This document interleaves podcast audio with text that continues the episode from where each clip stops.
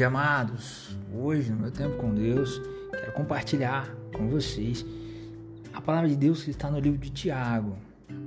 Continuando a série de podcasts falando sobre a carta de Tiago, capítulo 1, do verso 9 ao verso 11, que dizem assim: O irmão que é pobre deve ficar contente quando Deus faz com que melhore de vida. E quem é rico deve sentir o mesmo quando Deus faz com que piore de vida. Pois quem é rico desaparecerá como a flor da erva do campo. Quando o sol brilha forte e o calor queima a planta, aí a flor cai e a sua beleza é destruída. Do mesmo modo, quem é rico será destruído no meio dos seus negócios. Eu quero continuar falando sobre a carta do livro, a carta de Tiago, esse livro da Bíblia que nos inspira a forma que devemos observar a pobreza, a riqueza, a tentação, o preconceito, a fala e o agir e o criticar, inclusive sobre orgulho, humildade, paciência, oração e fé. No livro de Tiago, nós vemos que ele põe acima de tudo a necessidade de não somente crer, como também de agir. Não adianta nada alguém dizer que tem fé se não provar por meio de suas ações que a sua fé é viva e verdadeira. Portanto, nós precisamos observar que as coisas deste mundo passam.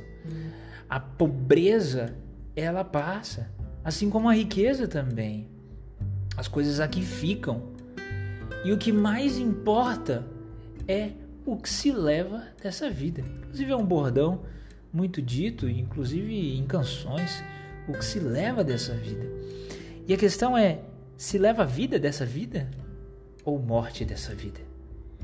Sabe, a Bíblia nos ensina por meio do livro de Tiago que quando se está passando por uma fase de pobreza, uma fase de escassez financeira, precisamos nos alegrar, porque em um momento Deus dará o escape. E aquele que está passando por uma fase de riqueza, pode ser que um dia aquele dinheiro se acabe. As coisas vão e vêm, as coisas passam. Uma das premissas da vida é que uh, algo que é constante é a mudança. Em um dia vemos a bolsa de valores, bolsa de valores em alta, no outro em queda. Tudo está em uma constante mudança. Hoje vemos um pobre, amanhã pode se tornar rico e vice-versa. A questão é: por que nos fiarmos nas coisas que aqui vão ficar? Por que nos fiarmos na falta de dinheiro ou na quantidade exacerbada de dinheiro? A Bíblia nos ensina que o rico ele vai desaparecer como a flor que murcha. Uma hora tudo pode acabar. A vida uma hora vai ser ceifada. E o que você vai levar dessa vida?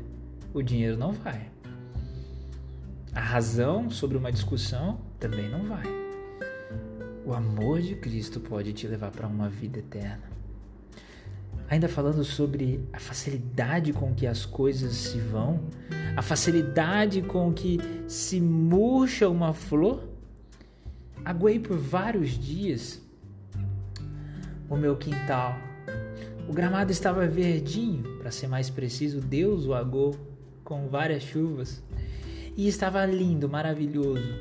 Depois da poda não foi diferente. Veio outra chuva e o gramado continuava verdinho. Eis que alguns dias de sol escaldante e aquela grama verdinha começou a secar.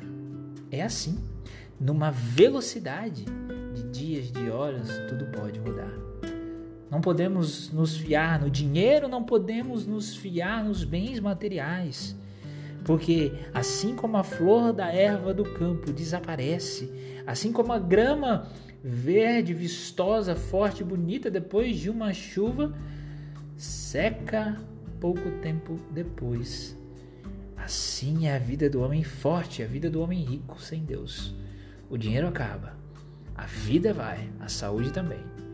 E se não tiver salvação em Cristo Jesus, os bens de nada adiantarão. que a gente não se esqueça que o sol vem para todos, a chuva também. Que essas coisas que aqui ficam vão ficar.